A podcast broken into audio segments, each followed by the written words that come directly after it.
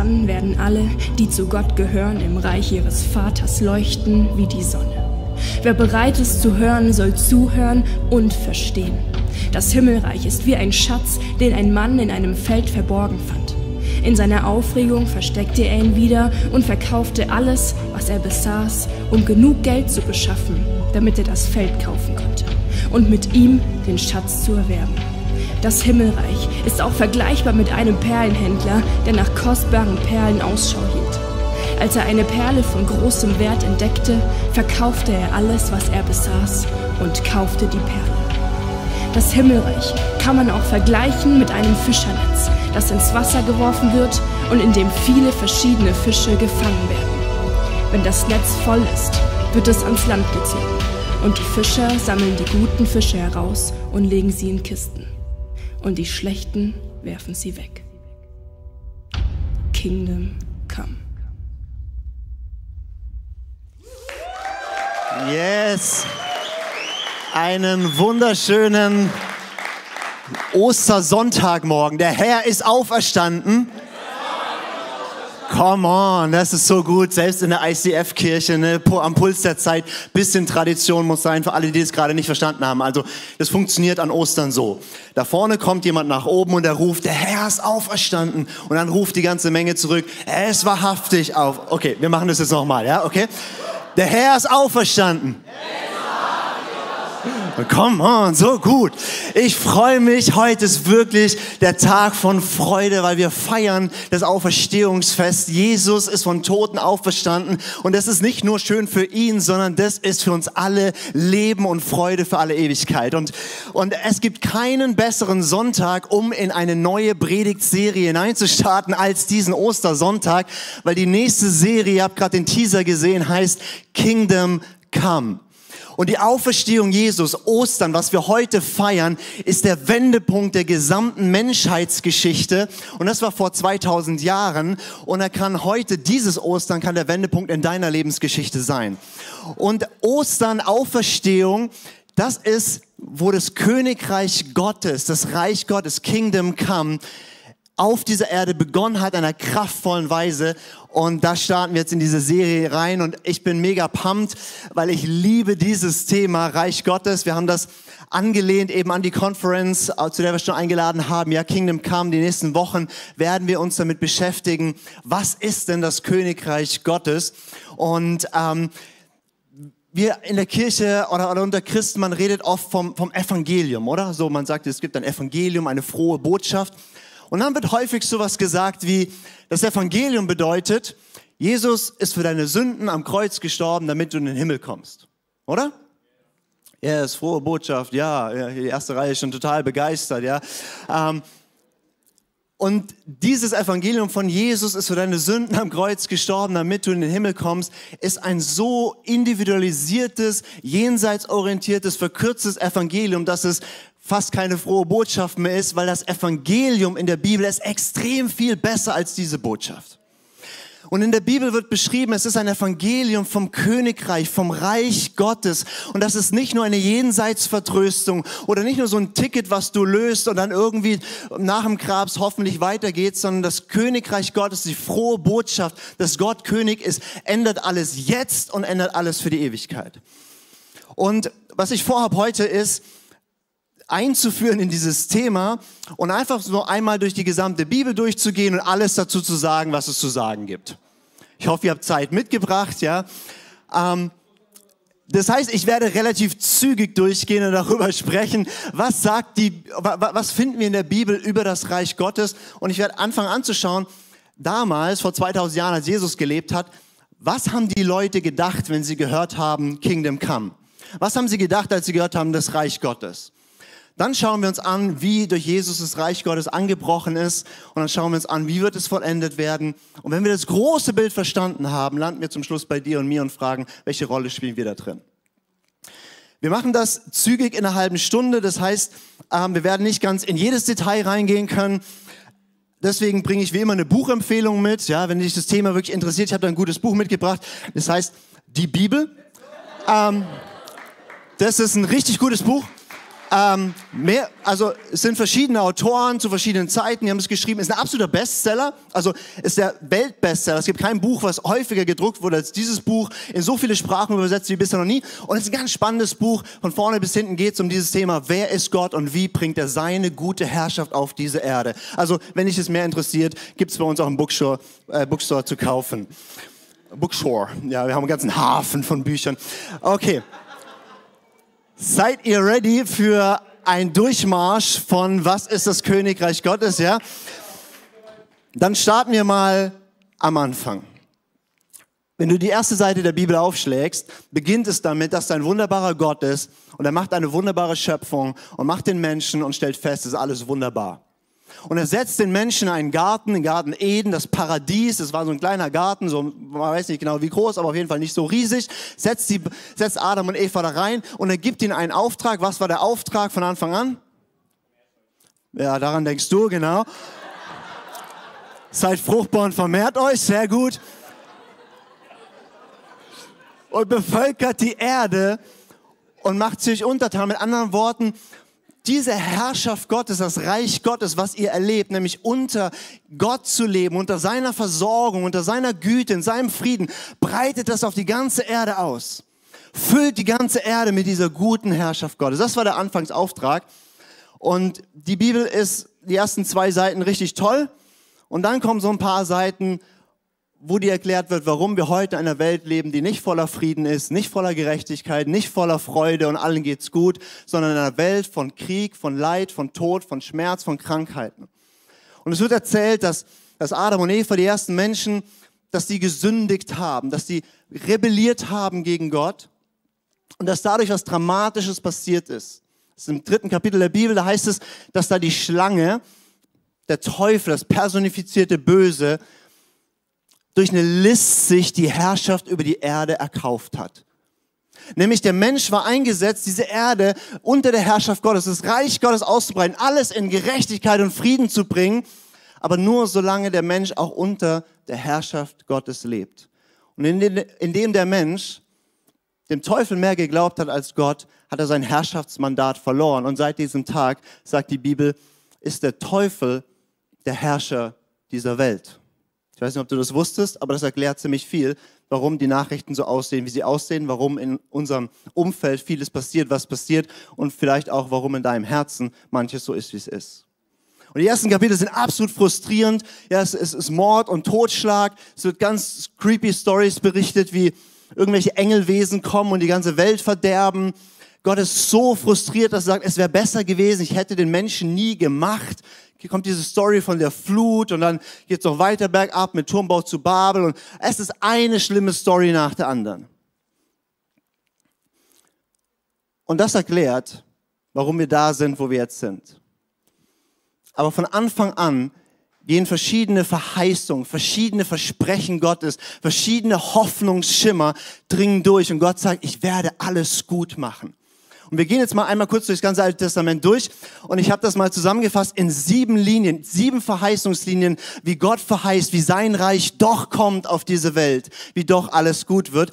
Und es beginnt ganz am Anfang in Kapitel 3, als, als dieser sogenannte Sündenfall passiert ist, als der Mensch seine Herrschaft verloren hat, aus dem Garten Eden rauskam, da verspricht Gott von Anfang an, der erste Punkt, der Nachkomme einer Frau wird den Teufel besiegen.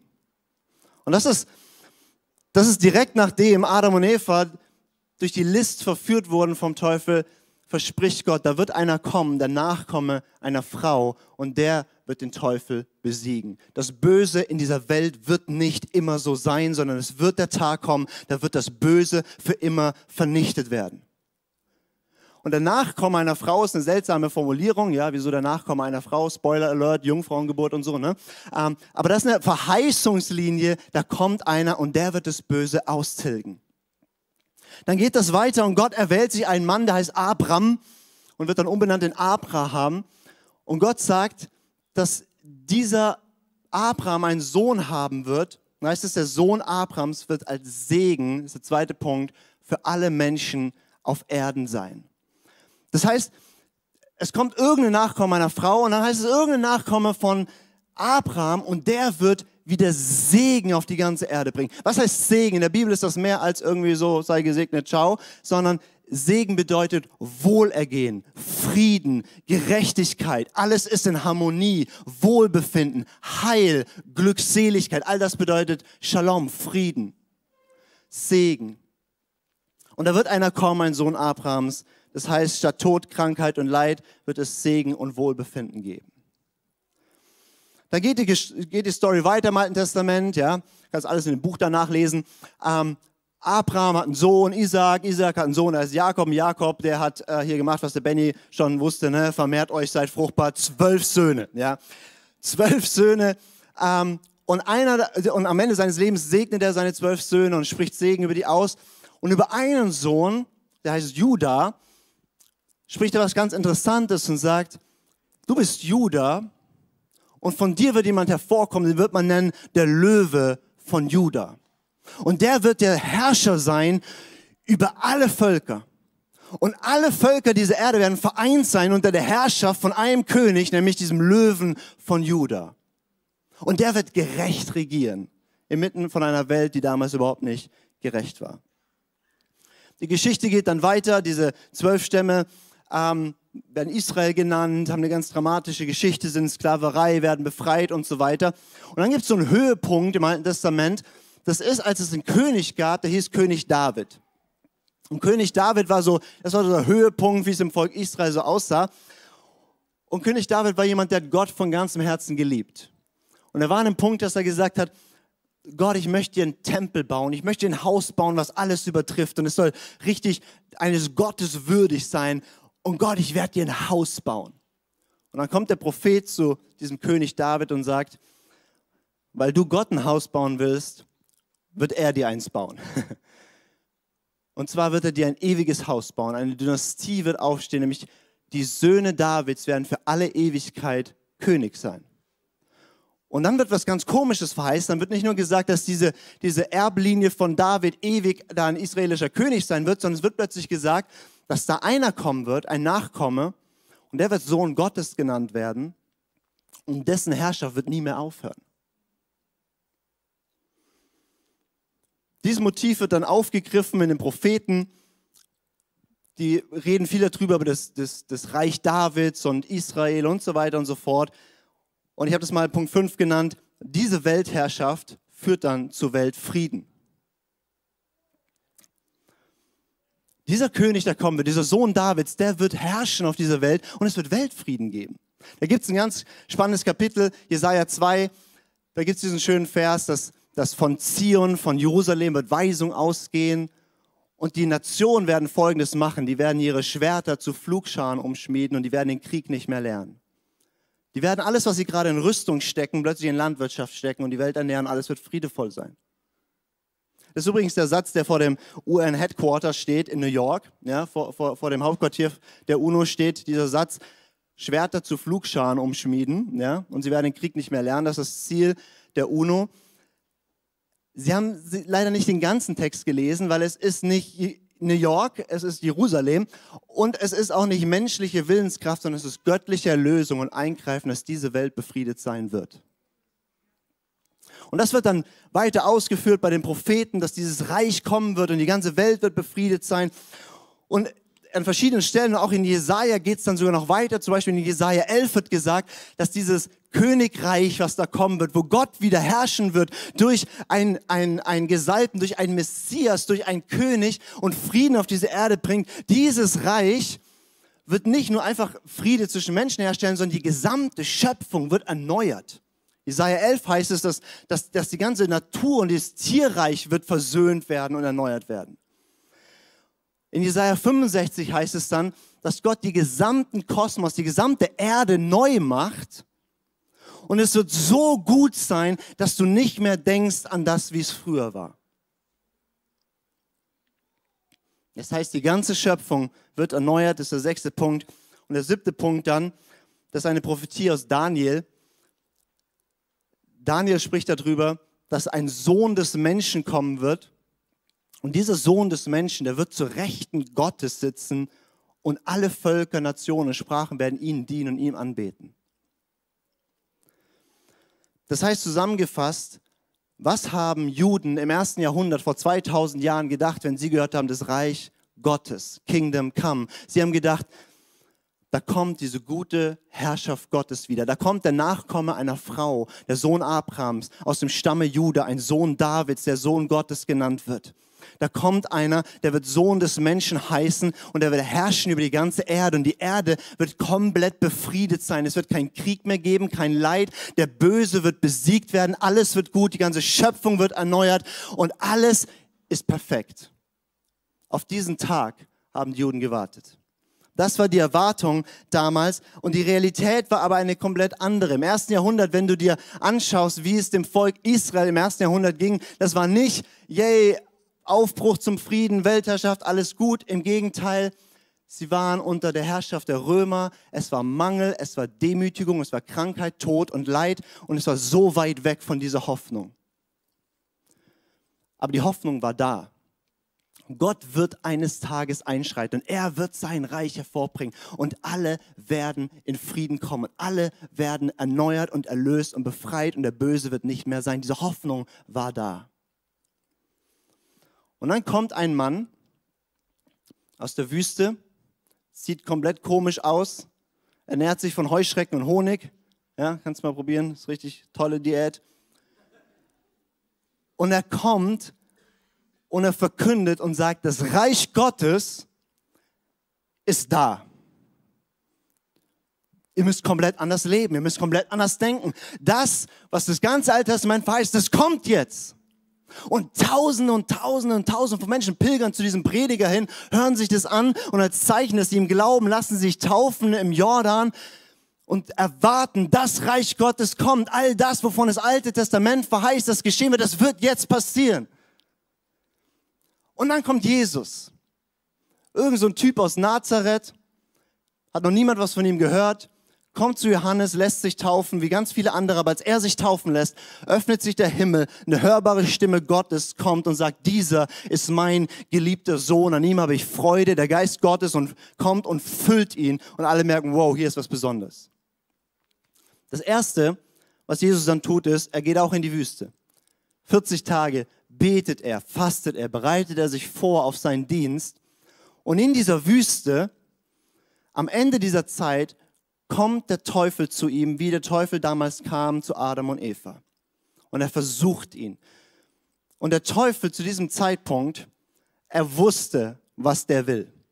Er wusste, dieser Jesus ist gekommen. Er will das Reich Gottes bringen auf diese Welt. Er will, dass sich all das erfüllt, was im Alten Testament steht. Und der Teufel wusste, das will er nicht. Und er kommt zu Jesus, macht ein großzügiges Angebot und sagt, okay, du kriegst die Weltherrschaft. Du kriegst alle Völker, alle Nationen, ich gebe sie dir, weil ich bin der, der die Welt hier beherrscht. Eine kleine Bedingung in den AGBs unten bitte ankreuzen du musst mich anbeten und vor mir niederfallen. Und Jesus sagt, es steht geschrieben. Du sollst den Herrn, dein Gott, anbeten und ihm alleine dienen. Glaub mir, Satan, ich werde mir die Weltherrschaft holen, aber auf meinen Weg. Und dann beginnt der Showdown. Dreieinhalb Jahre läuft Jesus durch Israel. Und wie jeder gute Prediger beginnt er damit, dass er die Predigt von jemand anderem kopiert. Er macht einfach Copy-Paste und sagt dasselbe, was Johannes gesagt hat. Er sagt, das Reich Gottes ist jetzt da. Tut Buße, denkt um, lebt anders, macht euch bereit. Das Reich Gottes kommt. Alles wird gut. Aber anders als Johannes hat er nicht nur davon gesprochen, sondern er hat gesagt, ich demonstriere euch das. Und er hat die Kranken geheilt und gesagt, die Zeit des Leidens ist vorbei. Er hat die, die dämonisiert waren, die unter einer bösen Macht gelitten haben, hat er in Freiheit gesetzt und gesagt, ich bin gekommen, um die Werke des Teufels zu vernichten.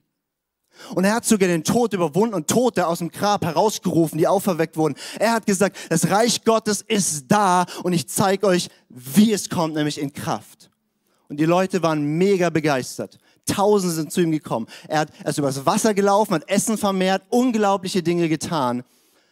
Und die Erwartung ist gewachsen. Jetzt ist die Zeit gekommen, wo ein Nachkomme der Frau dem Teufel den Gar ausmacht. Jetzt ist die Zeitpunkt gekommen, wo der Segen über alle Völker kommt. Jetzt ist der Zeitpunkt gekommen, wo ein Löwe aus dem Stamm Juda aufsteigt. Jetzt ist der Zeitpunkt gekommen. Und sie wussten, Jesus, Sohn Abrahams, aus dem Stamm Juda, Nachkomme Davids, er nennt sich selber Menschensohn. Jetzt ist es soweit. Und dann ist es soweit, Jesus zieht ein nach Jerusalem. Und er zieht ein auf einem Esel, Palmsonntag. Haben wir vor einer Woche gefeiert. Ich weiß nicht, ob wir sowas im ICF so richtig feiern, aber es war. Palmsonntag. Jesus zieht ein auf einem Esel und die Menschen flippen komplett aus. Sie schmeißen Palmwedel auf die Erde, ziehen ihre Klamotten aus, legen sie, tun wie einen roten Teppich für ihn bereiten. Der war halt bunt, aber rot und so. Ähm, und sie feiern und sagen Hosanna. Und das war nicht einfach nur so Glück auf oder so, sondern das war Rette uns, befreie uns, bring dieses Reich Gottes jetzt hervor. Jetzt ist der Zeitpunkt gekommen, dass von Jerusalem aus die ganze Welt regiert und befriedet wird und alles wird gut.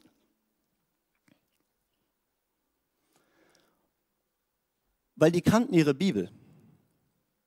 Die kannten Sacharja 9.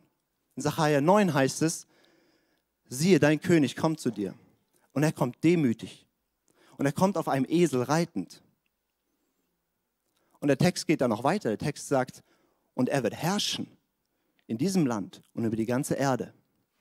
Und da kommt dieser Sohn des Menschen, da kommt dieser Nachkomme Abrahams, Judas und der Nachkomme Davids, da kommt der, der sagt, das Reich Gottes ist da, da kommt der, der die verrücktesten Wunder tut, der zeigt, ist wirklich komplett anderes Level in allem, was man kennt. Der kommt und reitet dort rein und sie erwarten, jetzt ist es soweit. Und Jesus biegt ab in den Tempel schmeißt Leute raus und sagt, wir müssen hier anfangen, Erneuerung zu, zu geben. Und die Stimmung kippt. Und innerhalb von einer Woche, statt dass sie ihn zum König machen, wird er verraten, verhaftet, gefoltert, gekreuzigt und er stirbt. Und es ist wie diese ganze Hoffnung, diese ganze jetzt wird endlich alles gut, er stirbt.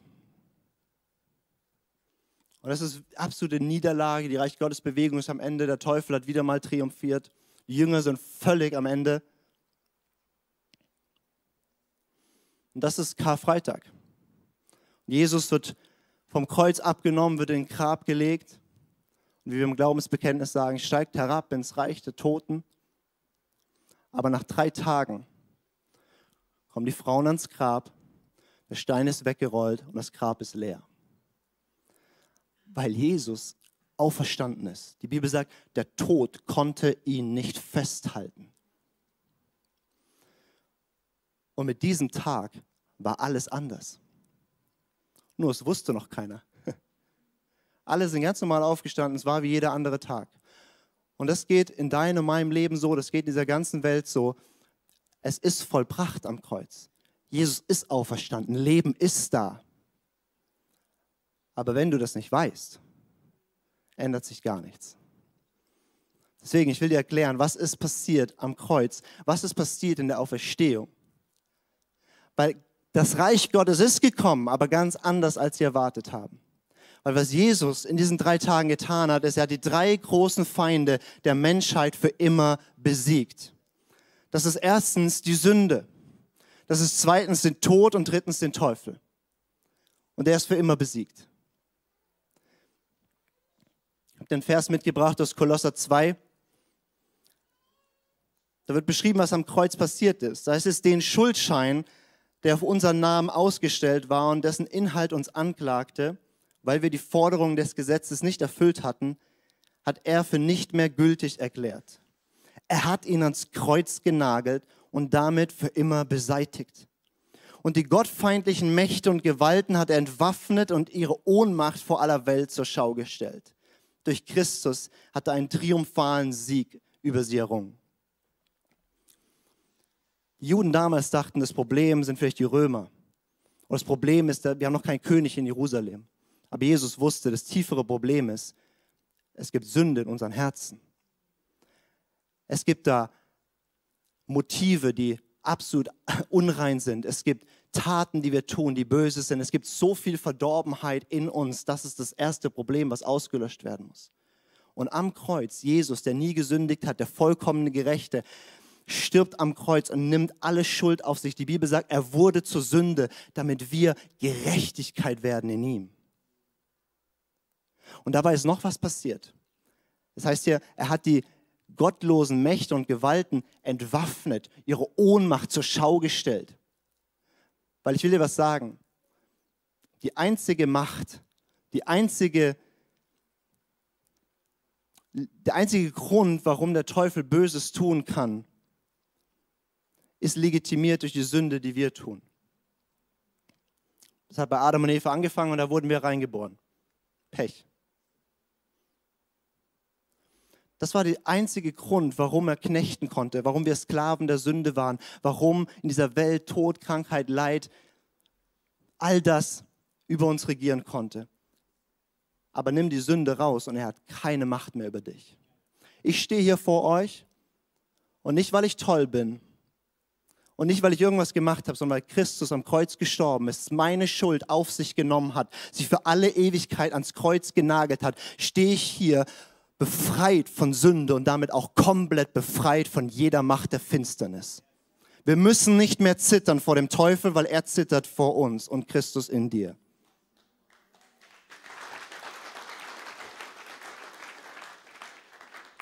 Aber wäre Jesus im Grab geblieben, wäre er nur am Kreuz gewesen, dann wären wir frei von unseren Sünden, aber es würde immer noch weiter in dieser Welt so weitergehen, wie es eben ist, weil es gibt einen großen Endgegner und das ist der Tod. Und in der Bibel heißt es dann in Hebräer 2, weil nun aber alle diese Kinder, also alle Menschen, Geschöpfe aus Fleisch und Blut sind, ist auch er, Jesus, ein Mensch von Fleisch und Blut geworden. So konnte er durch den Tod den entmachten, der mit Hilfe des Todes seine Macht ausübt, nämlich den Teufel, und konnte die, deren ganzes Leben von Angst vor dem Tod beherrscht war, aus ihrer Sklaverei befreien. Ein Mensch, hat die Herrschaft über die Erde anvertraut bekommen. Ein Mensch ist dem Teufel unterlegen. Deswegen musste ein Mensch den Sieg davon tragen. Gott wurde Mensch in Jesus. Und wisst ihr, der Grund, warum wir sterben, ist der Lohn von Sünde. Die Folge von Sünde ist der Tod. Deswegen gibt es Tod. Aber Jesus hat nie gesündigt. Und er hat sich freiwillig in den Tod gegeben. Und ihr müsst euch das vorstellen. Jesus stirbt am Kreuz, wird ins Grab gelegt und er steigt hinab ins Reich des Todes. Und er ist als einziger da unten, wo er nicht hingehört. Und der Tod, die Macht der Finsternis, versucht ihn dort festzuhalten. Aber die Bibel sagt, sie konnte nicht, weil er ist die Auferstehung, er ist das Leben. Und er steht auf von den Toten und sagt, jeder, der an mich glaubt, wird weiterleben, auch wenn er stirbt. Der Tod hat den Schrecken verloren. Und der Tod ist der Endgegner, vor dem alle letztlich Angst haben, weil man nicht weiß, was kommt danach, weil wir das, weil, weil, weil der, der Tod alle heimsucht und Jesus sagt, ich habe den Tod überwunden. Ich lese euch noch eine Stelle vor, die ich so liebe. Offenbarung 1, da sagt Jesus zu uns, fürchte dich nicht. Ich bin der Erste und der Letzte und der Lebendige. Und ich war tot und siehe, ich bin lebendig von Ewigkeit zu Ewigkeit und ich habe die Schlüssel des Todes und des Hades. Was Jesus hier sagt, ist nicht nur, versteht ihr, Lazarus wurde von den Toten auferweckt, aber er ist ein paar Jahre später gestorben. Jesus ist nicht einfach nur auferweckt worden, er ist auferstanden mit einem neuen Körper und er wird von Ewigkeit zu Ewigkeit leben und er sagt, und ich habe mir die Schlüssel geklaut. Ich bin ins Totenreich runtergegangen und der Tod konnte mich nicht festhalten. Und stattdessen habe ich in den Schwitzkasten genommen, den Schlüssel geklaut, bin rausgerannt. Das heißt, wenn ihr da reingeht, ich hole euch raus. Das ist, was passiert ist am Kreuz und in der Auferstehung. Nämlich das ist der Weg, den du und ich gehen dürfen. Wir alle werden sterben, aber Jesus sagt, ich hol dich da raus. Und nicht nur, damit deine Seele im Himmel rum, rum, ähm, ähm, rumfliegt, sondern ich hole dich raus und du wirst auferstehen von den Toten und du wirst ewig leben. Und Jesus steht von den Toten auf, erscheint seinen Jüngern und sie können ihr Glück kaum fassen. Und er fängt an, ihnen alles Mögliche zu erzählen. Und das heißt, 40 Tage lang erklärt er ihnen das Reich Gottes.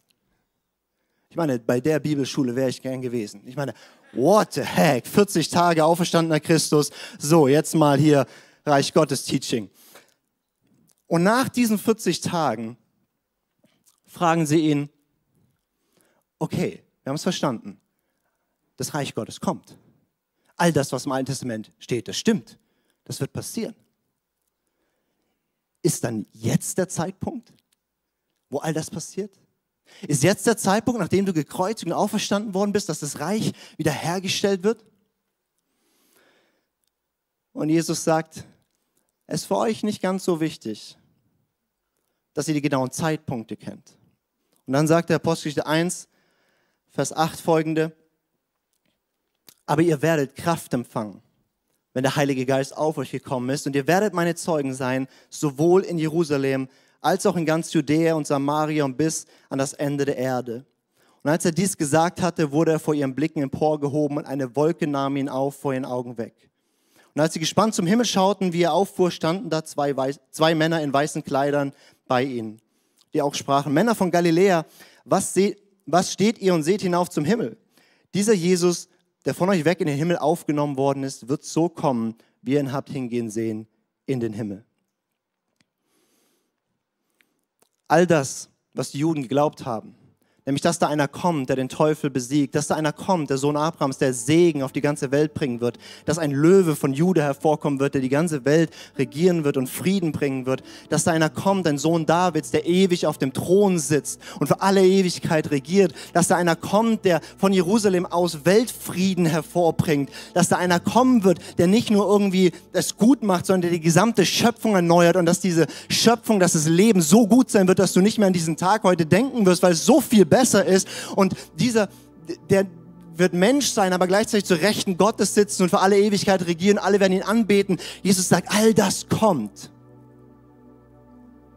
Aber das Reich Gottes ist wie ein Senfkorn. Es hat ganz klein angefangen und zum Schluss wird es ein großer Baum. Und er kommt wieder.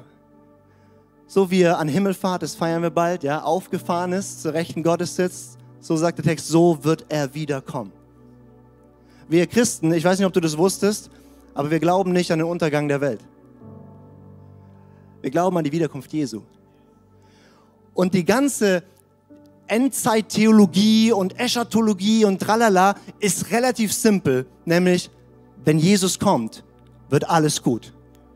Wenn Jesus kommt, wird er diese Welt regieren und es wird zum ersten Mal Friede sein. Warum? Weil Friede in den Herzen geschafft ist und die ganze Welt befriedet wird. Die ganze Schöpfung wird erneuert sein. Tod, Leid und Schmerz wird aufhören. Jede Träne wird abgewischt und wir werden in einem ewigen Paradies für alle Zeit leben, Gott feiern und mit ihm Zeit verbringen. Das ist, das ist unsere Zukunft. Und nicht nur als Seelen im Himmel schweben, sondern in einem Auferstehungskörper. Wir werden viel essen, ja, so wie der auferstandene Fisch und Honig, also ich übersetze mal Fleisch und Süßigkeiten, ja, so, also das ist so, das ist so, was wir tun werden. Wir werden Gemeinschaft haben und werden ewig über die, den ganzen Kosmos regieren. Das wird einfach alles gut werden. Und jeder Mensch hat in sich dieses, dieses Ding, es muss Gerechtigkeit kommen. Es ist nicht richtig, wie es ist. Und ich kann dir sagen, es wird kommen. Und das Gute ist, dass es nicht erst dann, wenn er kommt, sondern dieses Reich Gottes ist angebrochen. Und er hat gesagt, bis ich wiederkomme, ihr werdet die Kraft des Heiligen Geistes empfangen. Das heißt, ihr könnt schon leben in diesem Reich. Und ihr könnt dieses Reich verkünden, aber ihr könnt zeigen und demonstrieren, wie es ist, unter König Jesus zu leben. Ich kann das zeigen in meinem Leben, mit meinen Gedanken, in meinen Beziehungen, meinem Umgang mit Ressourcen, in allem zeige ich, Jesus ist mein König. Und wir können das zeigen als Gemeinde, als Kirche zusammen. Wir sind wie so eine Kolonie des zukünftigen des Himmels und wir zeigen schon mal, wie sieht Leben in der Neuschöpfung aus. Und der eine oder andere von euch hat noch Heiligungspotenzial, aber wir, wir lernen, in diesem Reich klarzukommen. Und wir tragen als die Bibel sagt ja, als Zeugnis, als lebendige Zeugen tragen wir dieses Reich hinein in jeden Bereich von Gesellschaft und zeigen, guck mal, so hat sich Gott vorgestellt, wie Arbeit aussieht. So hat sich Gott vorgestellt, wie Familienleben aussieht. So hat sich Gott vorgestellt, wie, und wir bringen diese gute Herrschaft Gottes hinein in diese Welt. Die Neuschöpfung, ihr Lieben, hat begonnen vor 2000 Jahren an Ostern. Inmitten des Alten.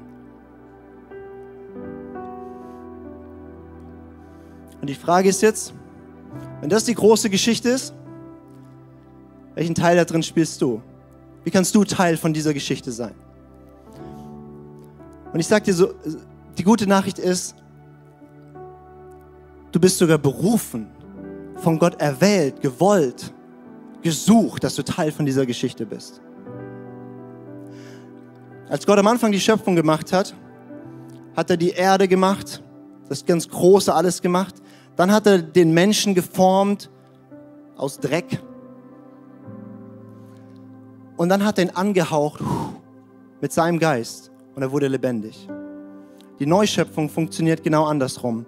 Er beginnt mit deinem Innern. Er haucht dich an mit seinem Geist und du wirst innerlich neu. Und eines Tages wirst du von den Toten auferstehen und dein Körper wird neu. Und dann werden wir dahin kommen, dass die ganze Schöpfung neu wird. Die Neuschöpfung hat begonnen. Du bist eingeladen, jetzt schon in dieser Realität zu leben. Wie kommst du da rein? Das haben die Jünger Jesus mal gefragt. Wie kommen wir ins Reich Gottes? Und er sagt, gar nicht. Es ist für Menschen komplett unmöglich, Teil von dieser Herrschaft Gottes zu werden. Aber dann sagt er, was für Menschen unmöglich ist, ist möglich bei Gott. Aber es braucht was extrem Radikales. Und Jesus gebraucht ein Bild dafür, wie du in dieses Reich Gottes reinkommst, das ziemlich krass ist. Er sagt in Johannes 3, Jesus antwortete und sprach zu ihm, wahrlich, wahrlich, ich sage dir, wenn jemand nicht von neuem geboren wird, so kann er das Reich Gottes nicht sehen. Wenn jemand nicht geboren wird aus Wasser und Geist, so kann er nicht in das Reich Gottes kommen. Ihr müsst von neuem geboren werden.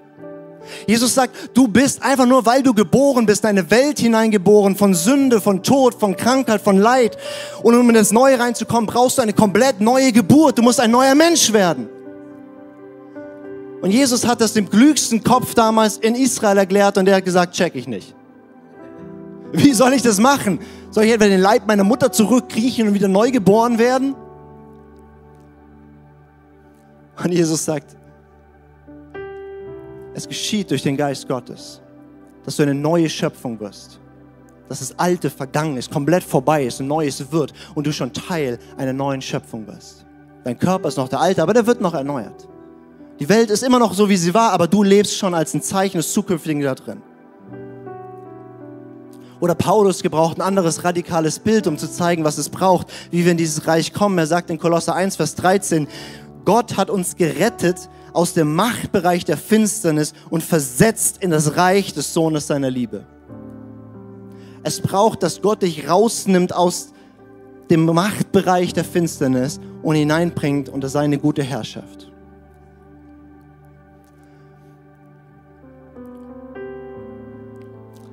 Und hier gibt es keinen neutralen Boden. Wir alle werden geboren, ob wir wollen oder nicht, in einer Welt, die nicht gut ist wo viel Schönes und Gutes ist, aber wo wir merken, sie ist gebrochen, sie ist ungerecht, das Leid, das wie auch immer. Und wenn wir ein bisschen in uns reinschauen, merken wir, das Problem ist nicht nur da draußen, das Problem ist hier drin. Und wir alle brauchen Rettung. Und wir alle sind nicht zugelassen in das Neue, was Gott tut. Warum? Weil wenn ich da zugelassen wäre, würde ich es verderben. Und das will Gott nicht. Deswegen sagt er, es gibt eine Möglichkeit. Ich mache dich komplett neu. Die Bibel drückt das aus. Wir werden mit Christus gekreuzigt. Wir sterben, werden mit ihm begraben. Und in der Taufe drücken wir das symbolisch aus, dass wir mit ihm begraben werden. Und dann stehen wir auf in ihm als eine ganz neue Schöpfung. Und obwohl du es nicht machen kannst, wird es Gott nicht machen, wenn du es nicht willst. Und ich habe gesagt, vor 2000 Jahren war der größte Wendepunkt der Menschheitsgeschichte und heute kann deiner sein. Ich möchte dich mal einladen, mit mir aufzustehen.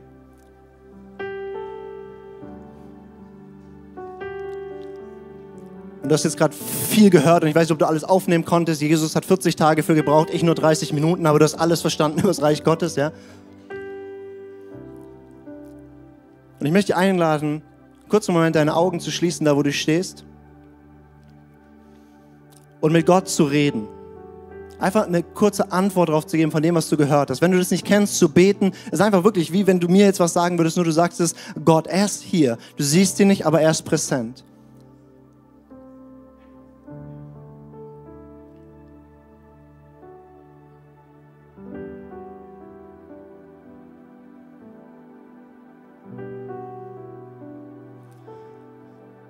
Und die Bibel sagt, jeder, der den Namen des Herrn anruft, wird gerettet werden. Wir haben gerade gelesen, nicht nur gerettet irgendwie Ticket für die Ewigkeit, nein, du wirst rausgenommen aus dem Machtbereich der Finsternis. Du lebst dann unter der guten Herrschaft Gottes.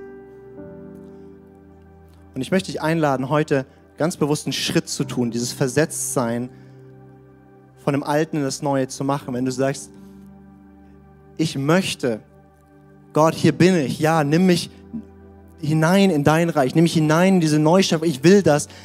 Dann, ich weiß, wir haben nicht viel Platz in den Reihen, aber dann mach einfach so einen großen Schritt nach vorne, wie eben geht. Und stell dich rein und sag, hier bin ich. Wenn du sagst, ich stehe bisher im Alten, das ist Lukas, was du da alles erzählt hast, dann mach diesen Schritt bewusst nach vorne.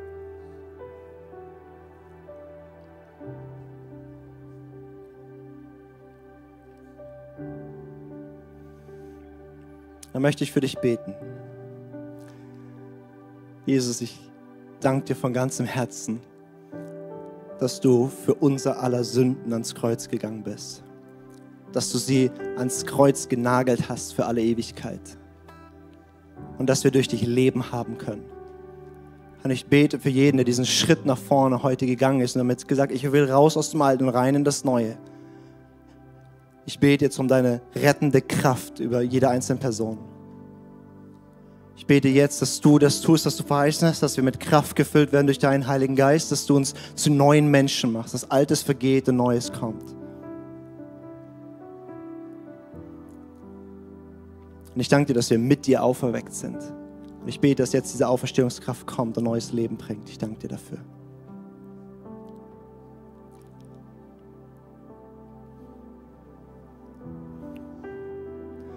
Und wenn wir in ein neues Reich hineingehen, dann dürfen wir erstmal lernen, wie funktioniert denn das da überhaupt?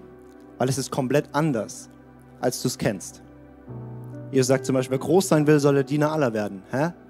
Alles ist umgedreht. wir müssen alles lernen. Das nennen wir dann irgendwie in der, in der Kirche, nennen wir das irgendwie Jüngerschaft oder irgendwie sowas, ja. Das bedeutet einfach nur, ich lerne, wie ist es eigentlich jetzt unter König Jesus zu leben. Und deswegen möchte ich so ermutigen, wenn du heute sagst, ich, geh, ich bin diesen Schritt gehe, ich, ich will da irgendwie in das Neue, was Gott für mich hat, dann vielleicht bist du mit Leuten gekommen, die dich hier eingeladen haben ähm, und die du kennst, wo du weißt, die sind mit Jesus unterwegs, dann red mit denen heute darüber. Weil die können dir helfen. Wie, wie funktioniert das jetzt in dem Neuen? Irgendwie, mein Körper ist immer noch derselbe und ich habe immer noch dieselben Probleme und wie auch immer, wie, wie lebe ich jetzt? Und die können dir helfen. Oder wenn du, wenn, wenn, wenn du niemanden um dich rum hast, wo du sagst, okay, mit zu dem kann ich kommen, dann komm gerne auf jemanden zu von, von uns, der vorne auf der Bühne stand oder die so ein Welcome-T-Shirt anhaben oder so. Gerne, gerne helfen wir dir, diese Schritte zu gehen. Wie, wie lebe ich jetzt mit diesem König Jesus? Weil Jesus macht frei und er bringt Leben in Fülle und das ist so, so gut. Aber es ist sehr anstrengend, das ganz allein zu entdecken. Es ist viel besser, du läufst mit Leuten, die das schon haben. Und nochmal die Buchempfehlung, das hilft auch extrem. Und vielleicht bist du auch hier und du sagst, ich bin Christ, aber Lukas, das, was du heute erzählt hast, habe ich noch nie gehört. Das kann sein. Lies das Buch. Da steht es drin.